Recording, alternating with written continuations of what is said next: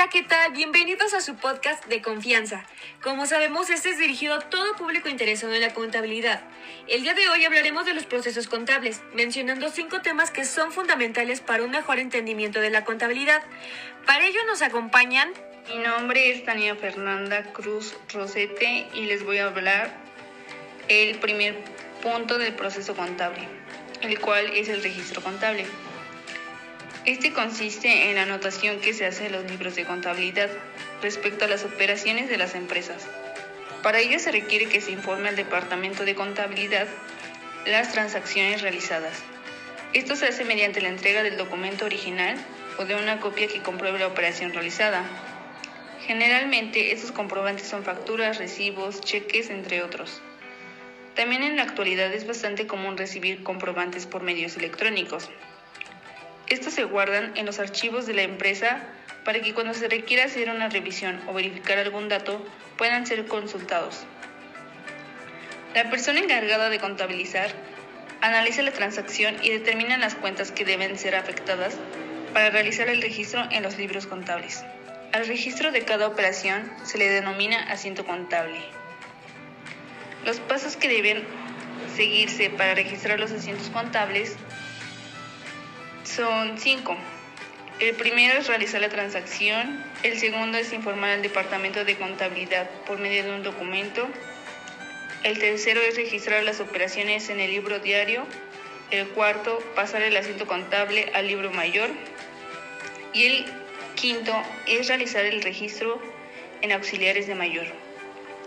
Es muy importante registrar adecuadamente cada transacción, ya que cualquier error u omisión en el registro de las operaciones afectan los estados financieros. Ahora les voy a hablar sobre el segundo punto, que es la partida doble.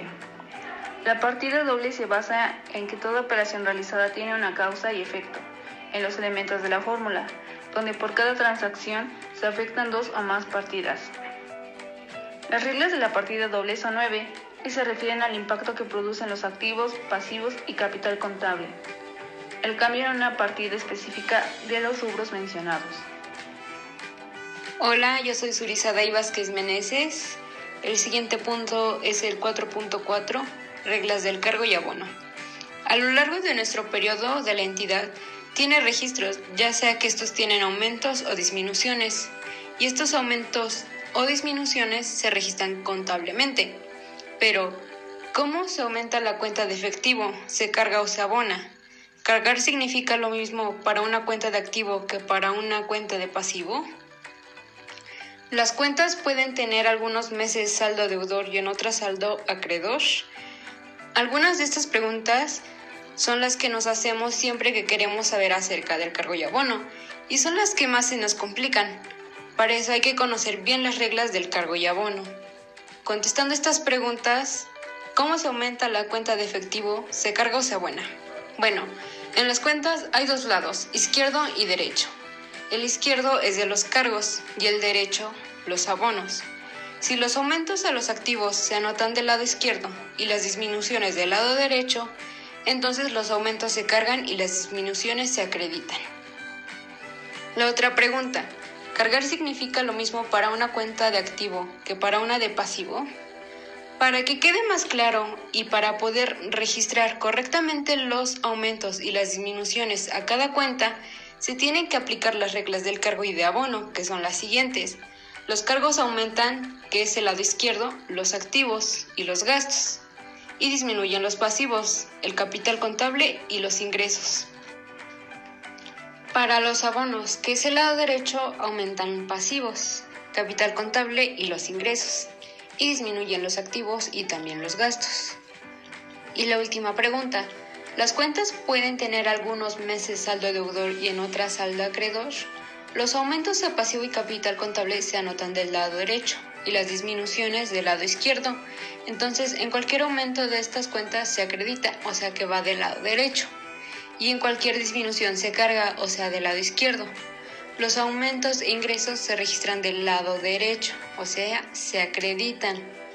Los aumentos del gasto se anotan del lado izquierdo, o sea, que se cargan, para que quede más clara esta parte. Para que la ecuación contable esté bien equilibrada, se dice que se tiene que aplicar la partida doble. Esto quiere decir que por un cargo debe haber un abono con la misma cantidad. Es muy importante que al hacer estas operaciones se abran las cuentas que se requieran, tratando de no duplicar una que ya está abierta. También es tener mucho cuidado con la operación, utilizando la cuenta correcta y siempre comprobando que se cumplan con la igualdad de los cargos y abonos. Eso es todo. Mi nombre es Evelyn Sánchez Cervantes y yo les voy a hablar sobre la cuenta, un punto también muy importante. Primero que nada, les voy a hablar sobre lo que es la cuenta. La cuenta anota los aumentos y disminuciones que va teniendo los estados financieros como consecuencia de las operaciones. Cada renglón utilizado en los registros contables se lo denomina como cuenta. Partes de la cuenta. Nombre, columna del lado izquierdo y columna del lado derecho. Gráficamente se representan como una T, cuentas T, también conocidas como esquema de mayor. El nombre de cada cuenta se anota al centro, sobre la línea horizontal. A la columna del lado izquierdo se le llama a debe y del lado derecho haber. En el lado izquierdo, que es el debe, se registran los cargos y del lado derecho, el haber, son los abonos. Al debe se le denomina movimiento deudor y al haber como movimiento acreedor. Al final de cada cuenta se realizan las sumas de movimiento, tanto de acreedores como de deudores.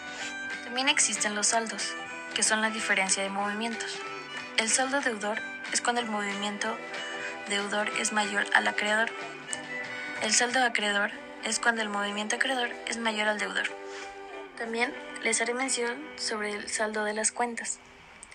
Las cuentas, de acuerdo con el estado financiero, se clasifican en cuentas de balance y en cuentas de resultado. Para identificar el saldo que tiene cada cuenta, puede deducirse que las cuentas de activos tienen saldos de naturaleza deudora. Sin en cambio, las cuentas positivas y el capital contable tienen saldos de naturaleza acreedora. Mi nombre es Nimce Cervantes Hernández y como último tema hablaremos sobre el catálogo de cuentas y su instructivo. Como sabemos, este es muy necesario porque establece los nombres de las cuentas, para así poder realizar las operaciones de una empresa.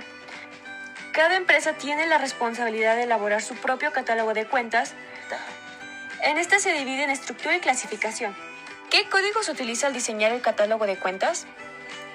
Mayormente son utilizados cinco, que son las cuentas del activo, cuentas de pasivo, cuentas de capital, cuentas de ingresos y cuentas de gastos. Esto depende mucho del número de las cuentas que se manejen, así como lo asigne la empresa. Existen muchos nombres de cuentas, pero solo vamos a mencionar algunos de ellos. Entre esos están efectivo, clientes, rentas pagadas por anticipado, papelería y útiles de oficina, propaganda y publicidad, terrenos, edificios, equipo de cómputo, proveedores, derechos de autor, rentas cobradas por anticipado, entre otras. Es recomendable que para que se puedan asignar los números deba haber cierto espacio entre ellos para así no poder modificar los registros. Es importante saber el nombre de la cuenta si estos cargan o abonan, para así poder llevar un mejor registro de las operaciones. Bueno, estos fueron los cinco puntos importantes que íbamos a mencionar. Espero que lo hayan disfrutado y que lo hayan entendido. Nos vemos hasta la próxima.